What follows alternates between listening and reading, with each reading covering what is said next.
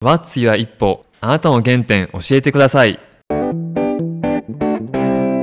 この番組は、一歩ラボ合同会社の提供でお送りいたします。皆さんこんにちは。一歩ラボの田中です。最近むちゃくちゃ暑くなってきましたね。鳥取も梅雨に入りまして。で、かつこの暑さなのでめちゃくちゃジメジメしてます。もう本当に嫌ですね。こういう時期は。皆さんのところはいかがですか？鳥取は暑いです。えっと、前回はですね、初めての一人語りということをやってみました。35歳になったという記念でやってみたんですけど、やっぱちょっとゲストを招いて話すときと違いますね。やっぱ一人だけで喋るっていうのは、もうこれもテクニックですよね、本当に。相手がいない中で喋るって、まあ独り言を喋るような感じだと思うんですけど、ちょっとうまく喋れてるんだろうかということを不安に思いながら喋ってみましたが、まあなんとかあのやりきったかなと思ったんですけれども、まあ難しいなと思いながら実は今日もまた一人語りをやっております。まあなんでかっていうとですね、まあ前回は35歳になったということで、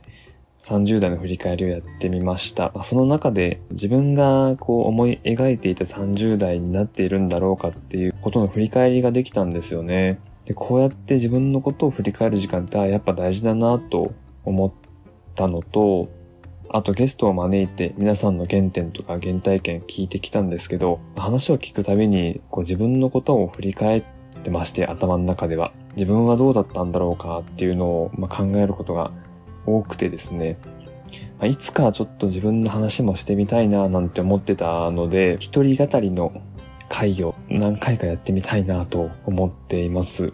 まあ喋る練習にもなりますし、あ、ごめんなさい、あの自分勝手で。あとは自分のことももうちょっと振り返ってみたいなと思ったので、まあ、何回かテーマを分けてちょっとやってみたいなと思います。じゃあ今日は何について話すんですかっていうとこなんですけど、英語に関心を持ってた話をちょっとしたいなと思います。鳥取で起業して、あの、国際協力関係の仕事もしてるんですけど、まあ、そういった話を皆さんすると、あ、英語お得意なんですねとか、割と聞かれることが多くて、まあ、以前の仕事でも英語とか使ってたので、まあ、英語喋りますっていうふうに答えるんですけど、まあ、なんで確かに英語こんなに好きになったんだろうか、話せるようになりたいと思ったんだろうかっていうのをちょっと振り返ってみたんですね。ちょっと今日はその話をしてみたいと思います。いつぐらいから英語に関心持ったかっていうと多分中学生の頃からなんですよね。で、もともとはあの海外に関心があったわけではなくて、あの小学生の時に、まあ鳥取県って日本海側にある県なんですけど、韓国とか中国、モンゴル、ロシアの国々と、あと日本ですね。この日本海側の国々で交流する取り組みがあったみたいで、ちょっと記憶を今振り戻してるんですけど、振り戻す？振り返ってるんですけど、でこういった地域で交流することを、韓日本海諸国交流って確か言っていたような気がしていてですね、韓日本海の韓は、環境の韓ですね。で、こういった国々と、文化的な交流をしようみたいな取り組みが鳥取県にはあって、で僕の小学校にもそういう活動のポスターとか、と模造紙に書いてある、まあ、何かしらの掲示物とか貼ってあったんですけど、まあ小学生の頃はそんなものを見ても特に関心を持ってたわけじゃないと思うんですよね。強い関心はなくて、ああ、そんなことやってるんだぐらいだったので、まあ小学生ぐらいの頃は特に海外とかにはそこまで関心はありませんでしたと。僕が英語とか、まあ、海外に関心持ち始めたのは、中学校に入って、こう英語が科目になった時からですね。多分ここからだと思ってるんですけど、僕の中学生の頃は中1から英語が科目として始まりまして、で大体みんな中学生になってから英語を始めたんですけど、なのでみんなもう ABC から始めるレベル感で用意どんですよね。で、僕も例に漏れず、中学生になってから英語を勉強し始めたんですけど、まあ、当時の中1の時の英語の先生がまあ面白い人でして、で、僕はその先生との出会いがあったからこそ、こう英語にズブズブハマっていきました。何がその先生良かったかっていうと、もう見た目は本当にもうザ日本人なんですね。でも英語の授業がむちゃくちゃ面白かったんです。例えば、まあ、各単元ごとにこう進出単語があって、その単語を覚えていかないといけないと思うんですけど、こうフラッシュカードみたいにこう単語を覚えるようなものをまあ毎回毎回準備してくださっていてですね、まあそれをほんとテンポよくパッパパッパパッパパッパこう出しては僕らに発音させて、日本語と英語を発音させて、で、まあ、ランダムにシャッフルしてもう一回やってみたいな感じで、すごいリズムよく、テンポよく授業を進められてたり、あと生徒が発表するときに、まあ、生徒がなんかこう英語で答えますよね。そしたら、three big hands って言って、僕ら生徒に手拍子をパンパンパンとこう促すんですよね。で、まあ、それがいかに大きく手が叩けるかみたいなことでなんか競争とかもしたりしたんですけど、まあ、なんか全体的にこう英語の授業のリズムがテンポが良くて、かつあの、まあ、その先生のキャラクターも面白かったのかな。リアクションとかもなんか、日本人なんですけど、外国人風になオーバーリアクションって言うんですか？だったし、あと、まあ、冗談半分で僕ら生徒に英語のニックネームをつけてですね、じゃあ次はジェームズとか、次はケビンとか言って、なんかこう笑いを取りながら授業とか進めれるようなタイプだったので、まあ、授業が面白かったんですよね。なので他の科目よりも英語が本当に楽しくて、で、僕はなんか自然と英語の勉強を頑張るようになっていきました。で、その先生の授業は授業であったのと、あとこれはあの希望者だけだったんですけど、英語の日記を書きなさいと書ける人は書きなさいというアドバイスをもらってですね。で、まあ、僕らが英語の日記を書いたものを毎朝職員室前のあの専用ボックスに入れておくと、夕方にはコメントをつけて返してくれるみたいな取り組みがあってですね。で、なんかそのコメントが返ってくることが、あの、とてもやりがいが出て、で、僕は結構その日記に頑張って取り組んでいたように思います。まあ、言うて中学生から英語を勉強してるので、今思うと本当簡単な文章ですよね。I studied English after finishing the school みたいな。I played volleyball 当時バレーボール部だったんですけど I played volleyball with my friends とかですね。まあ、そういうのだけだったんですけど、まあ、そういった英語を書くことに対してもあの褒めてくれましたし、日記に対するコメントも返してくれたので、なんかこう先生と交換日記してる in English みたいな感じですごい楽しかったんですよね。で、あとこんなこともありました。多分英語でこうやって書くんだろうなっていうのを、そこの文法とか習ってないのに、ちょっとチャレンジして書いたみたいなことがあって、それが、あの、偶然にも文法が合ってたみたいでですね、で先生になぜこんな文法を知ってるんだみたいな、相当先のことを勉強してるんだねみたいなことを書かれたことがあって、いやいやそれ偶然なんですって感じだったんですけど、そういうなんかチャレンジしたのもうまくなんか正解できたみたいな成功体験が何回かあったので、この日記を書くっていうのがすごい楽しかったんですね。授業とこう自主的な日記っていうのをこう繰り返していく中で、他の教科よりも英語は僕はどんどん成績上がっていきました。まあ、そういったなんか練習と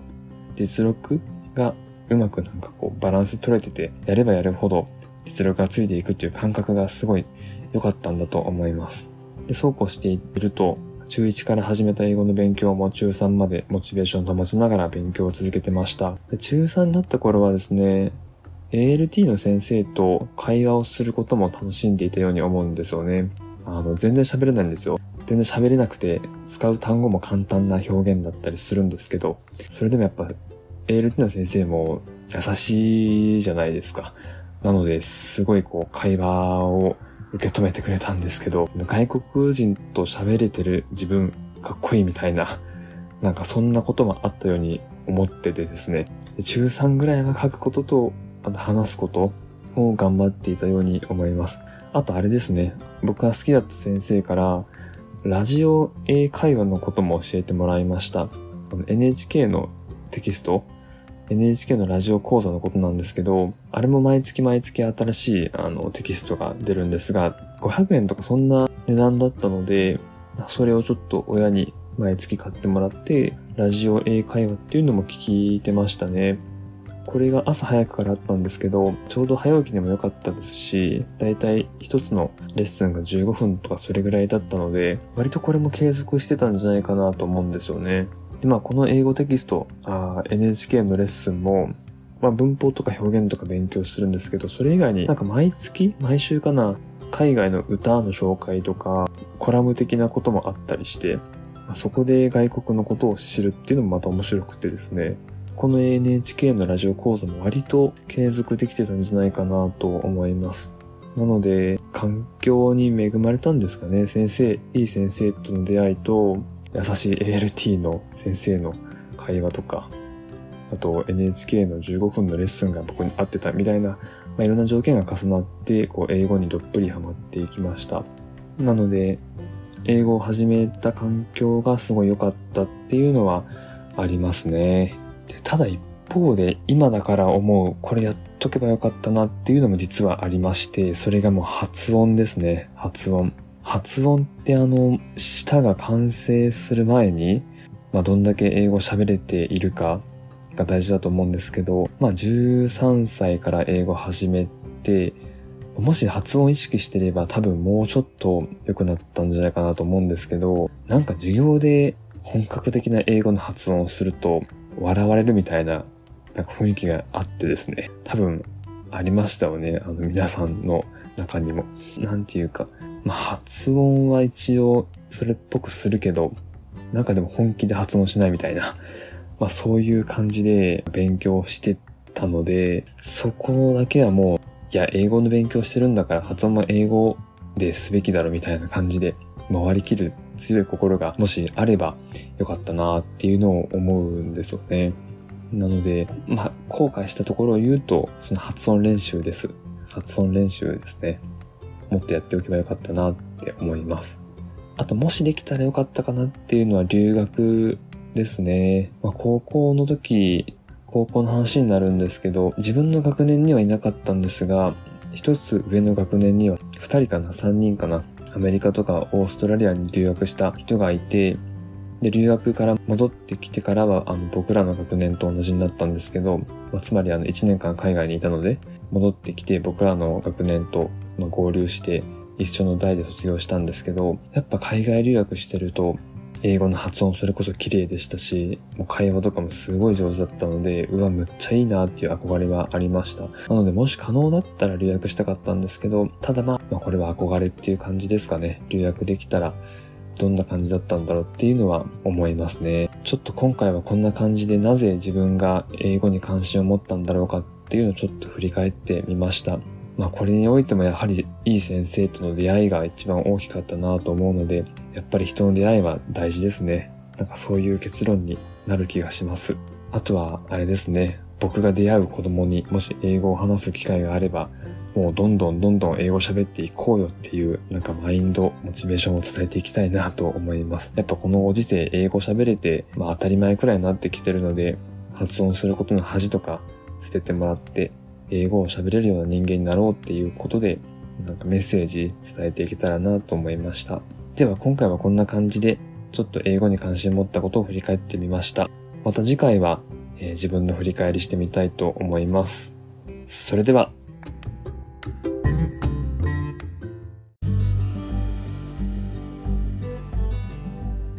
今日も聞いていただきありがとうございました。また次回の配信をお楽しみに。